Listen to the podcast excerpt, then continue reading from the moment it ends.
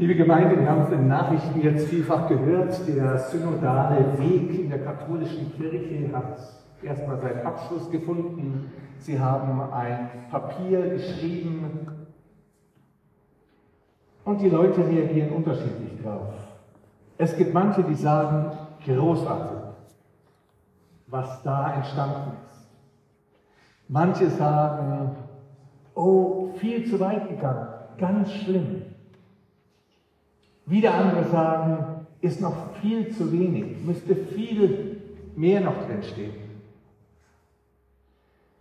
Die evangelische Kirche macht zu anderen Zeiten auch solche Papiere, wo man genauso sagen kann, viel zu weit, viel zu wenig. Manche sind ganz zufrieden. So geht es uns auch mit Gemeinden. Jeder gehört zu irgendeiner Kirchengemeinde ob Freikirche oder Landeskirche, meistens gehört man dazu, beinahe halt da wohnt. Manchmal sagt man, nee, das, was mir hier geboten wird, wo ich wohne, gefällt mir nicht so sehr, ich gehe woanders hin. Aber auch diese Gemeinde, egal welche das jetzt ist, da gibt es immer was, wo man sagt, ah, das ist gut, und es gibt irgendwas, wo man sagt, ah, viel zu schlecht, viel zu schwach, und da ist viel zu streng, und da ist es so und so und so. Oh, wir haben oft Sehnsucht nach der heiligen Gemeinde. Oder manche sagen nach der biblischen Gemeinde oder bei Gemeinde, so wie im Neuen Testament. Und man denkt sich so, das ist dann eben das Gute und wirklich Geistliche und Schöne. Ja, man muss das mal dann immer genauer anschauen. Wer von Ihnen hätte denn gern einen Feigling als Gemeindeleiter, der sobald es ein bisschen Druck gibt, abhaut? Dann wären sie nicht geeignet für die biblische Gemeinde von damals. Wer hätte gern einen Gemeindeleiter, der Jesus verleugnet, wenn die Situation ein bisschen unangenehmer wird? Auch nicht geeignet für biblische Gemeinde.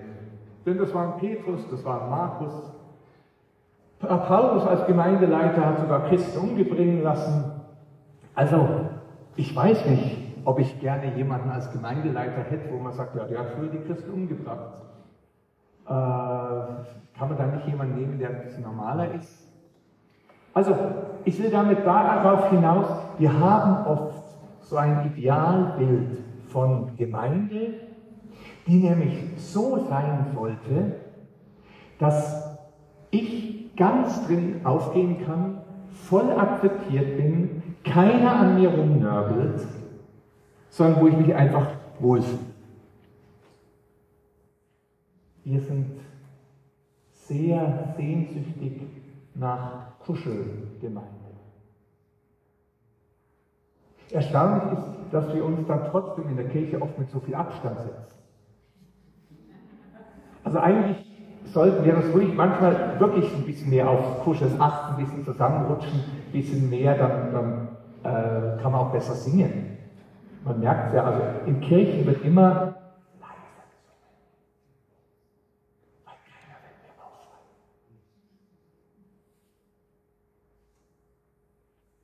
Also man darf schon auch mal zusammenrücken, aber wir müssen tatsächlich schauen, was ist meine Ambition, wenn ich sage und überlege, äh, ja, ich suche mir jetzt eine neue Gemeinde oder wenn ich über irgendwelche kirchlichen Sachen rede, äh, warum ist das schlecht, warum ist das gut und es müsste eigentlich ganz anders sein. Wir alle kennen uns persönlich als Mensch, die durchaus auch schwierig sind. Ich weiß nicht, ob jeder von sich 100% begeistert ist. Wir alle haben Situationen, wo wir äh, sagen, das, ist, das passt mir in meinem Leben nicht. Das würde ich mir gerne anders wünschen. Jetzt nicht nur, weil jemand sagt, mir gefällt meine Nase nicht, sondern es sind eher so Sachen, die dann vielleicht mit Beziehungen zu tun haben, sei es zu Hause, in der Familie, sei es in der Arbeit oder ähnliches. Ähm, wo wir aber dann eben schnell sagen, eben auch in der christlichen Gemeinde, ja, wenn die anders wären, wenn die es besser machen würden, richtiger machen würden, biblischer machen würden, dann wäre es in Ordnung. Ebenso wie die Sehnsucht, weil ich meine Fehler kenne, wenn die Umstände um mich herum richtig wären, dann ging es mir auch besser.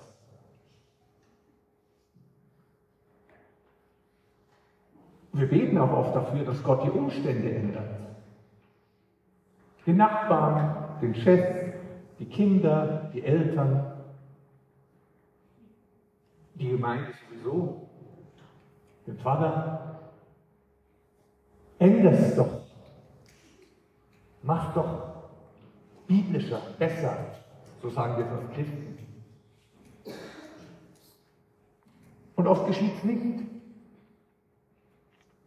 Weil es würde wahrscheinlich nicht viel nützen. Denn die Problematik liegt viel weniger in den Umständen als in uns selbst.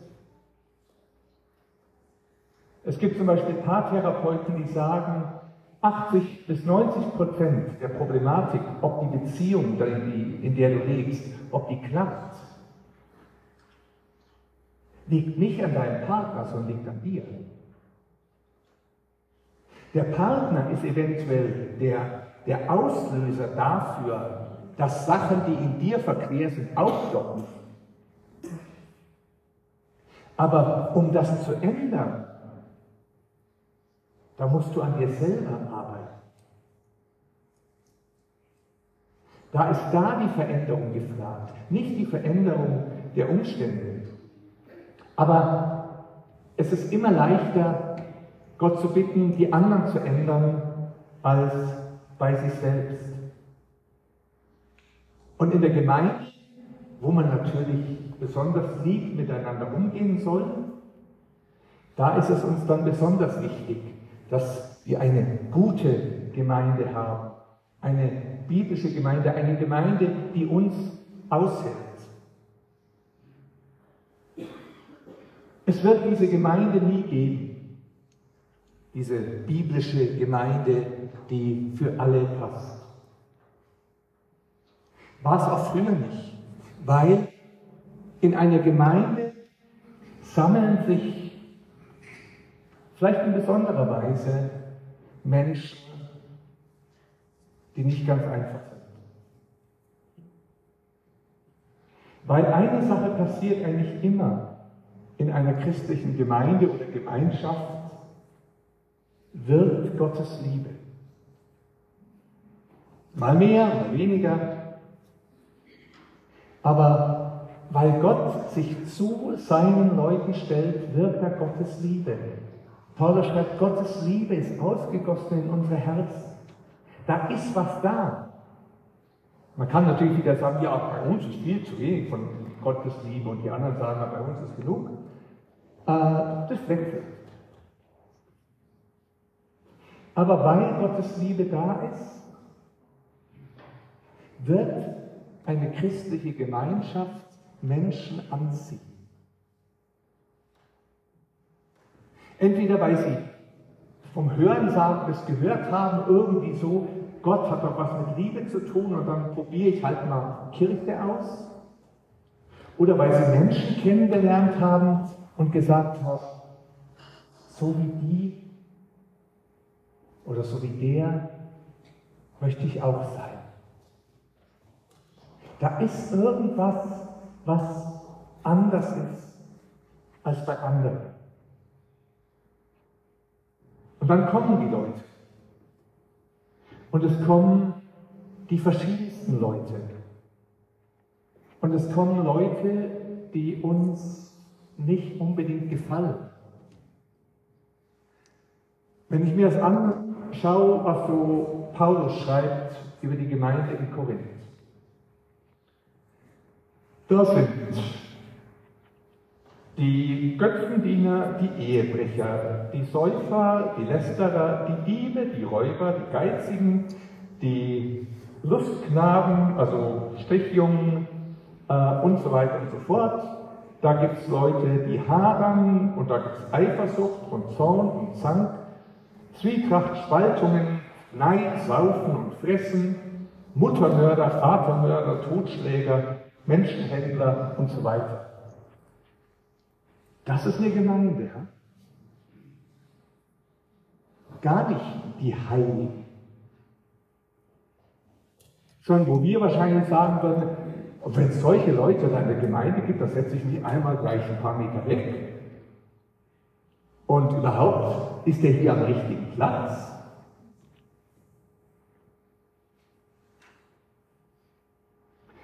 Vielleicht ertappt man sich auch dabei, dass man sagt, hm, eigentlich bin ich ja gar nicht so anders.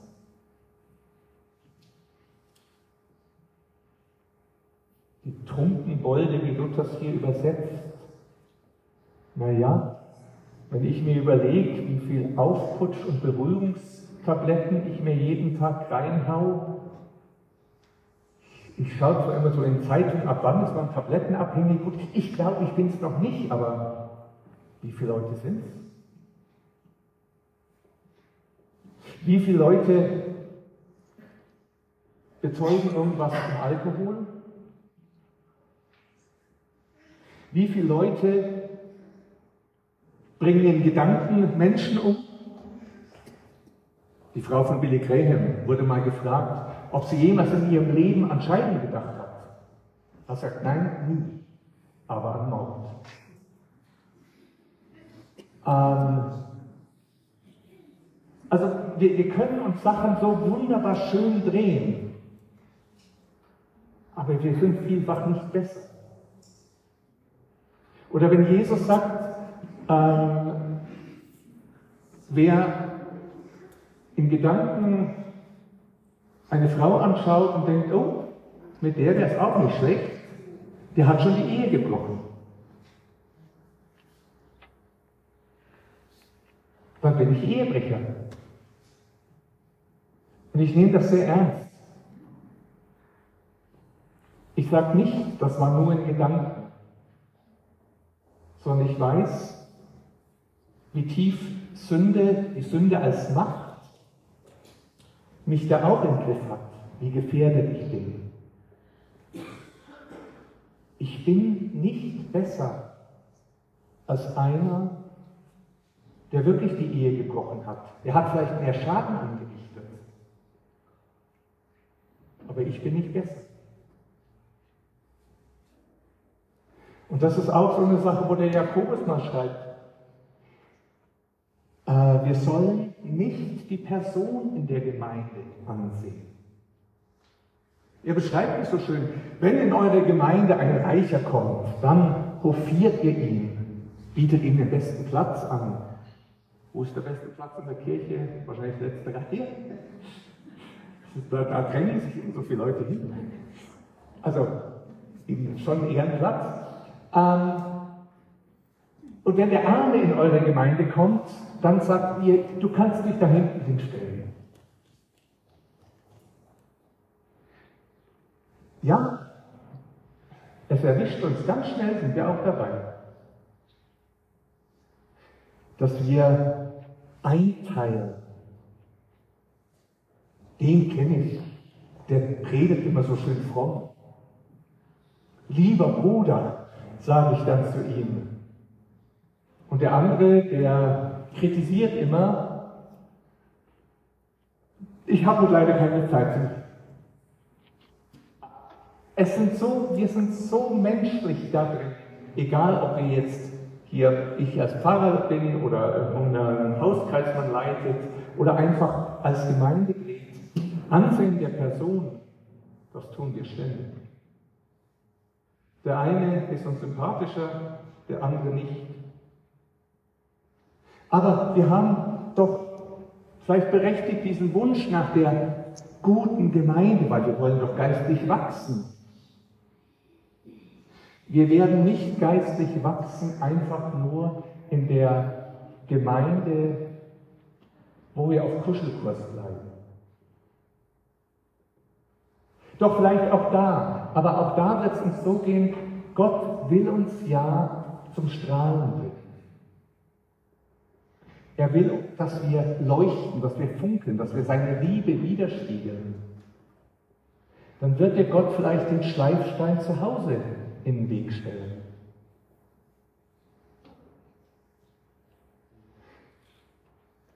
Ein Wunsch von Jesus ist, dass wir ihm immer ähnlicher werden. Dass sein Wesen, seine Liebe in der Gemeinde wirklich tragfähig wird, Menschen tragen kann, schwierige Menschen tragen kann. Und deswegen wird er versuchen, an uns zu arbeiten.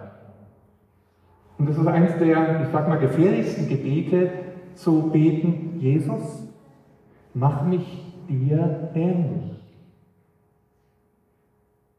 Dann wird Jesus sagen, Bingo, mache ich. Aber da, dir fehlt noch ein bisschen Glanz.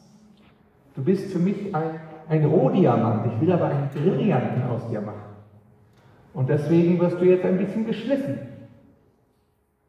Und Diamanten schleift man nicht mit Watte, sondern mit dem härtesten, was es gibt. Und das muss man irgendwann lernen, dass wenn eine Schwierigkeit kommt, dass man nicht stöhnt, oh, schon wieder der, sondern dass man sich erinnert, stimmt Jesus, ich habe gebeten, dass ich dir ähnlich werden soll und ähnlich werden will. Jetzt stellst du mir diesen Menschen, dieser Situation in den Weg. Jetzt hast du mich in diese Gemeinde gestellt. Jetzt lass mich daran lernen, dir ähnlich zu werden. Wie kann ich in dieser Gemeinde Menschen von Herzen lieben, ohne Ansehen der Person? Da muss nämlich etwas geschehen. Wir sind,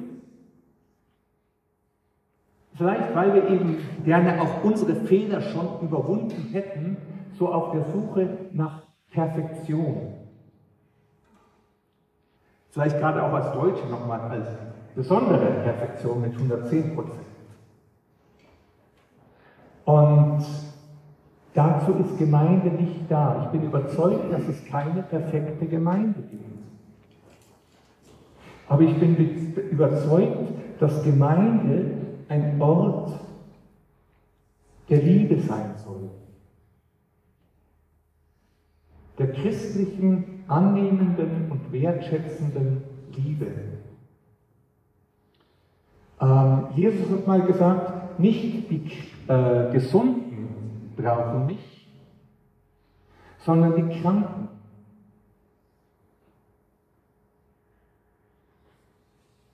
Nicht die Gesunden, sondern die Kranken. Nicht die Gerechten, sondern die Sünder. Und deswegen ist Gemeinde für mich auch so ein bisschen was, wo ich sage, das soll ein, ein Sanatorium der Liebe sein. Wenn ein Mensch verquer ist, vielleicht auch gerade mal unausstehlich, soll er in der Gemeinde den Ort finden, wo er merkt, ich bin trotzdem noch ein Mensch mit Würde und ein Mensch mit Wert. Und Deswegen ist das ja damals in der christlichen Gemeinde auch entstanden, dass man angefangen hat, sich als Brüder und Schwestern zu bezeichnen. Freunde kann man sich aussuchen, Brüder und Schwestern nicht. Aber denen gilt unsere Liebe. Ja, aber die Schwester ist so schwierig. Und der Bruder ist mit Verlaub gesagt ein Idiot. Was mache ich dann? Ja, dann bin ich gefragt. Denn ich denke, so wie ich Jesus in den Evangelien nachlesen kann, habe ich den Eindruck, Jesus war in jeder Situation, sogar als er am Kreuz hing, ein souveräner Herr der Situation. Die Situation war für ihn nicht gut, nicht schön, aber er hat nicht reagiert aus Schmerz am Kreuz oder aus Jähzorn, sondern aus Gottes Willen, Herr, vergib ihnen, denn sie wissen nicht, was sie tun. Und deswegen bin ich überzeugt, dass Jesus in jeder Situation, in jeder Begegnung wüsste, was ist das richtige Verhalten, was ist das richtige Wort. Und wenn ich Jesus bitte, mach mich dir ähnlich, dann begebe ich mich genau auf diesen Weg, dass ich ihm sage, hier ist ein Mensch, der geht mir furchtbar auf die Nerven. Ich kann ihn nicht ausstehen. Aber Jesus, ich, ich weiß, du könntest mit diesem Menschen umgehen. Bitte, Jesus, verändere mich so, dass auch ich mit diesem Menschen umgehen kann. Gib mir mehr Liebe, gib mir mehr Respekt. Hilf mir zu vergeben. Ich habe schon mit nervigen Menschen äh, zusammengearbeitet, die sind mir dermaßen auf den Geist gegangen, dass es, ich, es nicht mehr, es war, hat, hat, mir nicht mehr gereicht zu sagen, ich vergebe ihm, dass er äh, mir jetzt was Falsches gesagt hat oder ich vergebe ihm, dass er hier irgendwas äh, gemacht hat sondern da war es so, Jesus, ich vergebe diesem Menschen, dass er überhaupt existiert. Bei dem schon zu sehen, war für mich einfach, da ging bei mir der Puls hoch, äh, da bekam ich quasi Angst, was kommt jetzt wieder auf mich zu? Jesus, ich vergebe ihm, dass es ihn überhaupt gibt. Was daraus entstanden ist, ist, sage ich mal, war eine respektvolle Zusammenarbeit.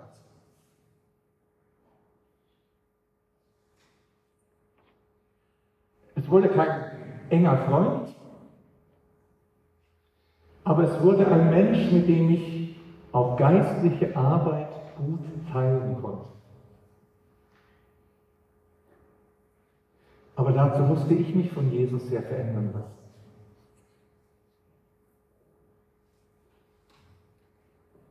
Und dieses sich verändern lassen, das heißt auch, dass wir selber rausgehen aus manchen Schubladen. Manchmal sagen wir ja, naja, so bin ich halt. Da kann man nichts ändern. Ich bin jetzt 60 Jahre alt und ich war schon immer so. Ist halt so. Das ist doch für Jesus kein Problem, jemanden zu ändern, der 60 ist. Er kann Zehnjährige ändern und 30-Jährige und 60-Jährige und alle anderen auch. Oder, das ist so ein Blick in unsere Vergangenheit. Äh, wahrscheinlich hat jeder von uns schon Sachen gemacht, über die er bei sich selber ganz enttäuscht ist. Wo vielleicht schon Jahre oder Jahrzehnte lang so innerlich der Vorwurf mitkämpft, warum habe ich das nur so gemacht? Oder man gibt sich innerlich Schimpfwörter. Ich bin schon immer ein Depp gewesen. Das ist, man, man lacht dann manchmal drüber. Aber das heißt, irgendwo steckt dann noch so eine, ein Stück Selbstverachtung drin oder ein eigener Schuldvorwurf an sich selbst. Oder auch manchmal liegt es gar nicht an einem äh, ein Kind, was ungewollt auf die Welt kam. Wo die Eltern gesagt haben, du eigentlich bist ein Unfall, ich wollte mal gar nicht haben. Da ist vielleicht trotz aller Erfolge, die es gibt, so noch so ein Punkt, äh, aber ich gehöre ja nicht hin. Oder eben wie es hier in der Gemeinde hieß, bei Paulus in Korinth, ja, Knabenschänder, Ehebrecher, Säufer und was es alles war. Aber genau von diesen Leuten sagt Paulus dann, das seid ihr gewesen. Bis ihr erneuert wurdet durch den Heiligen Geist Gottes. Jesus oder der Heilige Geist verändert unsere Identität.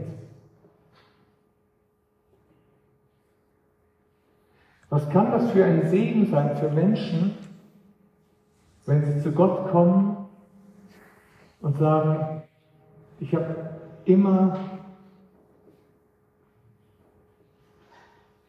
ja, mich selber verachtet.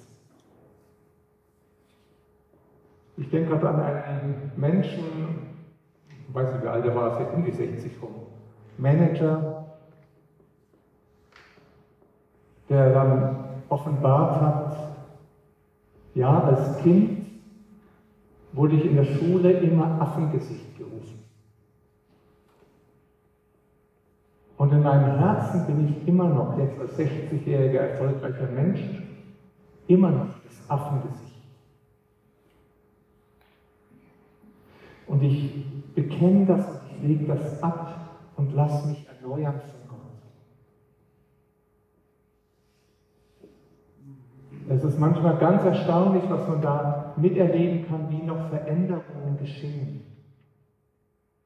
Und das ist das, was Gott schenken möchte. Und das ist das, wo wir Gemeinde auch brauchen. Das Gemeinde nämlich schwierige Menschen und das sind wir irgendwo alle, tragen kann. Dass Gemeinde nicht sagt, naja, du schaust immer gut aus und du lächelst immer, du bist ein guter Christ. Und der andere, der kommt zu spät und hat es wieder nicht geschafft und irgendwie sowas, der dann irgendwo hinten runterfällt. Da sind wir als Gemeinde unglaublich herausgefordert. Und ich glaube, da haben wir als christliche Gemeinden hier in unserem Land noch unglaublich viel zu lernen. Weil wir ganz stark auf so einer Ebene gelaufen sind, jetzt lange Zeit so Bildungsbürgertum.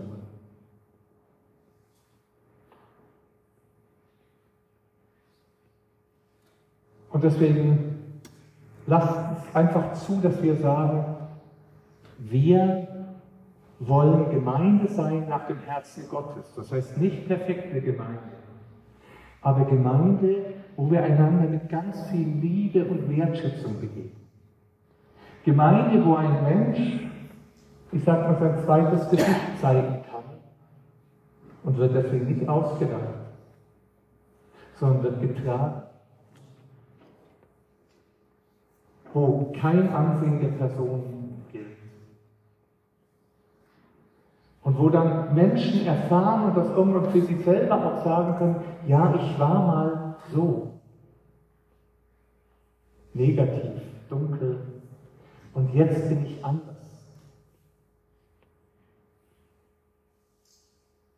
Manchmal geht sowas schnell. Oft geht es ganz langsam. Mit Rückfällen und so weiter.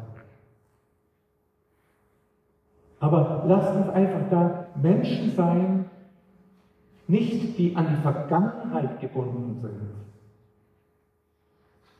die festgenagelt sind auf irgendwas, was mal gewesen ist. Denn für das, was gewesen ist, wurde einer festgenagelt, Christus am Kreuz. Der wurde festgenagelt für das, was vergangen ist. Aber dass wir Menschen sind der Hoffnung, der Zuversicht, der Verheißung. Ich weiß für dich und auch für mich, es kann anders werden. Und ich weiß, ich kann Jesus noch ähnlicher werden und ich werde Jesus noch ähnlicher werden. Jesus, komm und wirke du an mir.